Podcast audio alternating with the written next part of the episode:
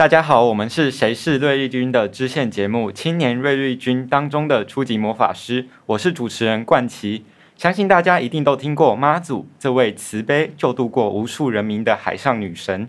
但是对于她的相关祭典活动却不一定了解。于是我们想借由请关渡妈这个持续了百年以上的信仰活动，以关渡宫妈祖为例，介绍它的由来、分灵，同时也带领大家一起了解请关渡妈的起源、仪式流程，还有关渡妈祖与社会群体的关系。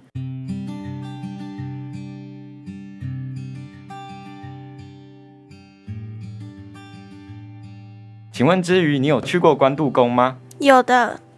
那可以请你介绍一下关渡宫的历史吗？关渡宫的年代久远，在康熙五十一年建立，到现在已经有三百多年的历史。根据清朝流传下来的记录，那时候的妈祖庙又叫做天妃庙。天妃庙在康熙三十九年和五十一年以及五十五年的时候，分别被建立在不同的地方，而关渡宫就是这三间庙里面的其中一间。创立后第三年，关渡宫不止开始进行改建，名字也从原本的天妃庙改成灵山庙。附近好几十甲的土地也提供给主住持还有僧人开垦，来收取他们的租金，让关渡宫可以永续的经营下去。而关渡宫这个名称的命名，就是在一九二二年的时候被确定并且成立的。谢谢之余为我们介绍关渡宫的由来。所以关渡宫的名称原来是一直到一九二二年的时候才确立的。那请问住在关渡宫附近的药亭，现在关渡宫的样貌样貌是如何呢？现在关渡宫的香火鼎盛，关渡宫附近有咸鸭蛋、皮蛋，还有皮蛋等很多的名产。而关渡宫附近的灵山公园也是欣赏淡水河与观音山的绝佳地点。现在这里还有日治时期移植的樱花，让人在祈求平安过后，也能够在关渡宫度过一段休闲悠哉的时光。哦，听你这么一说，有机会的话，我也想去那里看看耶。那你知道妈祖信仰是如何在关渡宫附近成型的呢？在台湾的传统民间信仰当中，妈祖是大家经常祭拜的神明，随着时代慢慢演变。妈祖也从一开始的航海守护神，呃，从单保佑渔船平安，变成，呃，演变成人民祈求平安、健康、好运的神明。所以在全台各地的庙宇当中，都能够见到妈祖的身影。而关渡宫是北台湾历史最悠久、香火也最鼎盛的妈祖庙，和北港朝天宫、鹿港天后宫合称台湾三大妈祖庙。在台湾更有，呃，南有北港妈，北有关渡妈的俗语流传。而关渡宫妈祖有很多尊，关渡宫大妈更是由住持实心和尚在明末清初时从妈祖的家乡美洲分分灵而来。而灵验的二妈则是海上漂流到七里岸地区，被当地农夫发现以后，便将神像供奉于街上的慈生宫。之后的庙宇整修关，才将神像暂时寄放在关渡宫祭祀。后来妈祖二妈只是在关渡宫，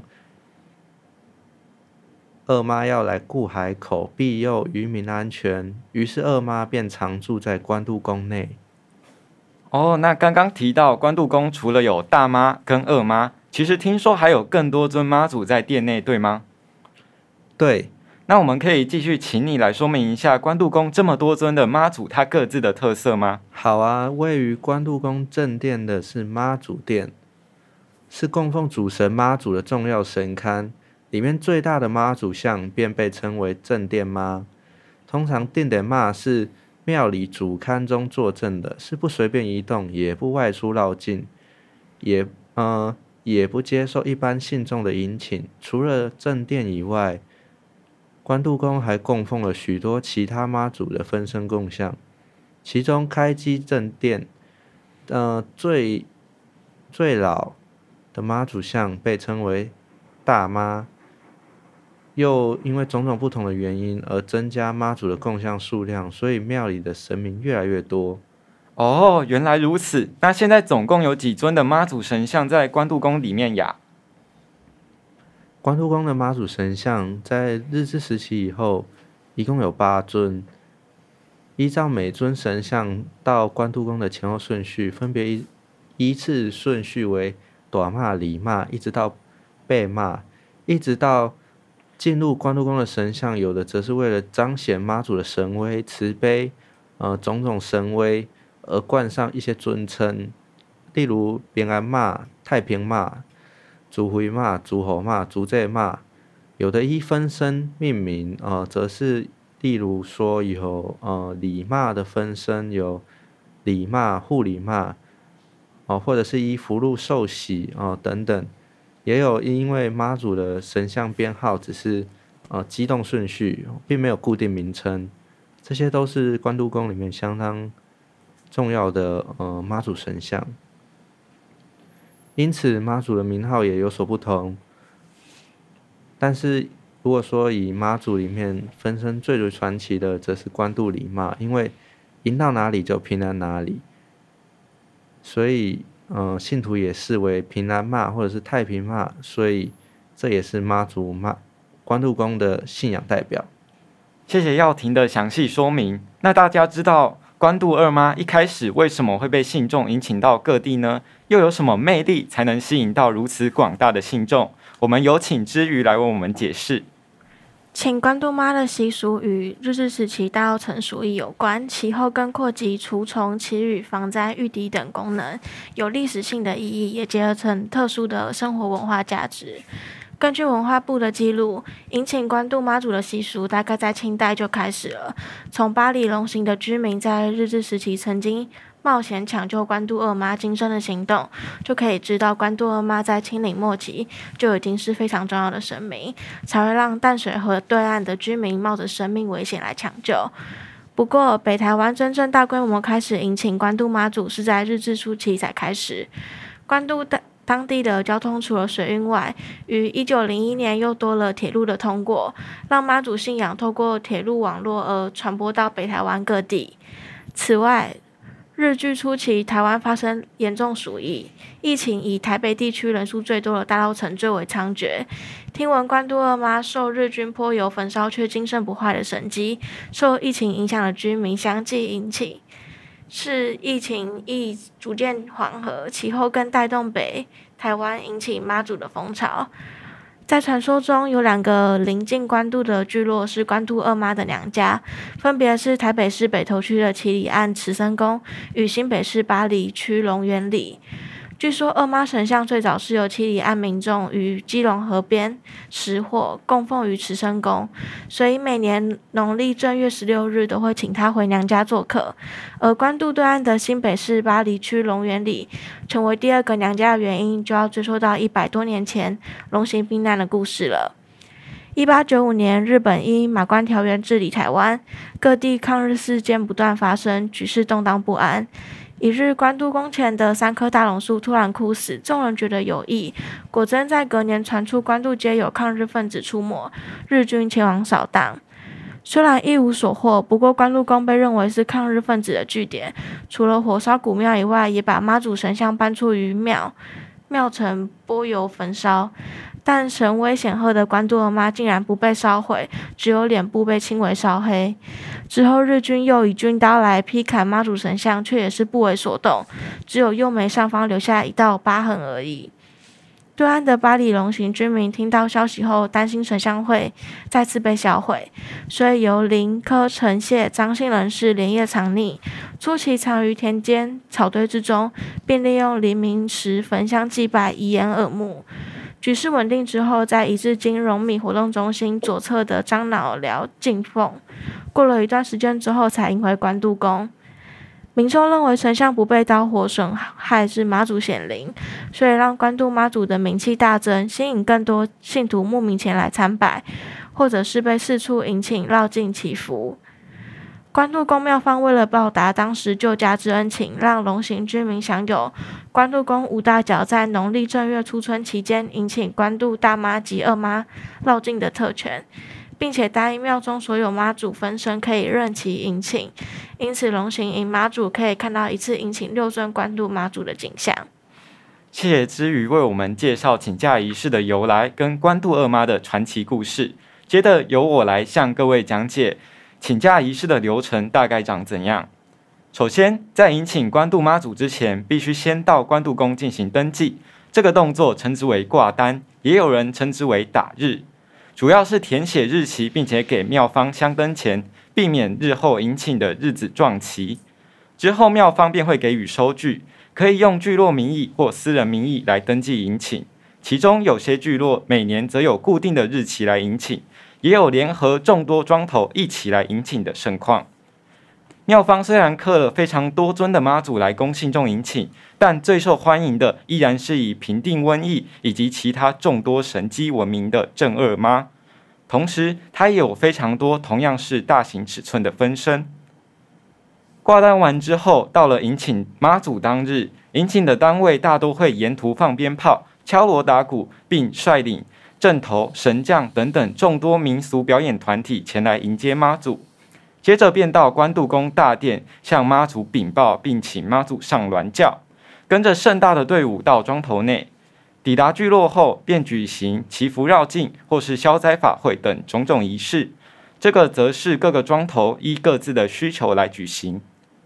而其中最有特色的是，有些聚落会在请关渡妈到自己庄头后。在关渡妈祖住驾期间，有向妈祖祈物的传统。祈物是祈求物品的意思，通常是跋杯向妈祖祈求神神神像神像上面的扇子或是手帕等等，用意是向妈祖祈愿。有些信众认为可以用来求子，或是当做平安符，被视为带来平安或是好运的宝物。对信众而言，关渡妈祖的影响不只是只有这些而已，它还进而影响到了社会群体之间的关系。接下来，我们有请佑君为我们介绍关渡妈祖与社会群体的关系。大家好，我是佑君。在讲关渡妈妈祖与社会群体的关系之前，我要先讲一下所谓社会群体的关系是什么。它就是指通过一定的社会关系结合起来进行共同活动而产生相互作用的集体。这样讲大家可能比较难理解，接下来我就以社会群体中的信仰型来举例，跟大家做说明。首先是社会群体的社会功能，我们可以知道妈祖的请假以及绕境活动，这些仪式到现在仍然维持着传统步行进香，而且因为是少数的大型徒步仪式，所以在媒体的渲染下，不仅吸引了大众的目光与参与，也让这些仪式成为了我们台湾民间信仰文化的代表。信徒们在参与仪式活动的过程中，仍凝聚向心力，且其中的传统步行模式带着挑战与苦力、苦行苦力的象征，因此常被作为宫庙挑战目标，或是神明指示要进行的锻炼。从多数宫庙访谈中，庙宇也大都说明，徒步能使信徒更加凝聚。而关渡妈祖请假这种大型的徒步仪式，比起我们一般的进香活动，更需要去考量相关的配套措施，所以它也成为了公坛展现向心力的重要挑战。如果成功的话，就可以有效的凝聚信徒、团结信徒。因此呢，我们可以借由妈祖请教的仪式活动，通过群体的稳定来达到社会稳定，并以此为基础来促进社会发展，让我们社会群体安定团结。哦，原来关渡妈祖对我们社会群体的影响是这么的大。那关渡妈祖对于个人身心的部分，是不是也有一些影响呢？有的，一个信仰仪式在不同阶层与身份价值观的人身上，往往都会有着不同的解读。透过参与进香的仪式，除了能建构与信仰之间的连结以外，也能在仪式中创造自己。不管参与的仪式是不是传统徒步进香，都可以看到。每个人在信仰中寻找自我认同与实践的过程。那参与这些民间信仰活动的人，尤其是在青年团体当中，他们都在试图找寻归属感以及认同感。而另外，在进香活动中，也有不少人透过创造来展现自己与其他人的差异，例如像是抬轿、旗帜、服装等等。信徒们因为寻找自己的特殊性。而在这个仪式当中，拥有了自我建构的机会，这就是信仰仪式对于社会群体中的个人功能影响。原来如此，谢谢佑君的详细解释。由于迎请关渡妈的习俗持续了百年以上，已经形成北台湾特殊的关渡妈信仰文化圈，发展至今以关渡宫为中心，每年有高达几百件大大小小的祭典与绕境活动，成为北台湾妈祖信仰的最大特色。并且因为请关渡妈在历史文化上的独特性，也让它成为了北台湾重要的文化景观，更在二零一三年的时候正式登录成为台北市文化资产。感兴趣的听众们，有机会的话，可以亲自到关渡宫走走，参与这流传了百年以上的宗教活动。最后，如果喜欢我们今天的介绍，欢迎去收听《谁是瑞律君》的其他集数。一同来了解其他你所不知道的宗教知识。感谢大家今天的聆听，喜欢我们的介绍，欢迎订阅分享。青年瑞丽君，我们下次再见，拜拜，拜拜。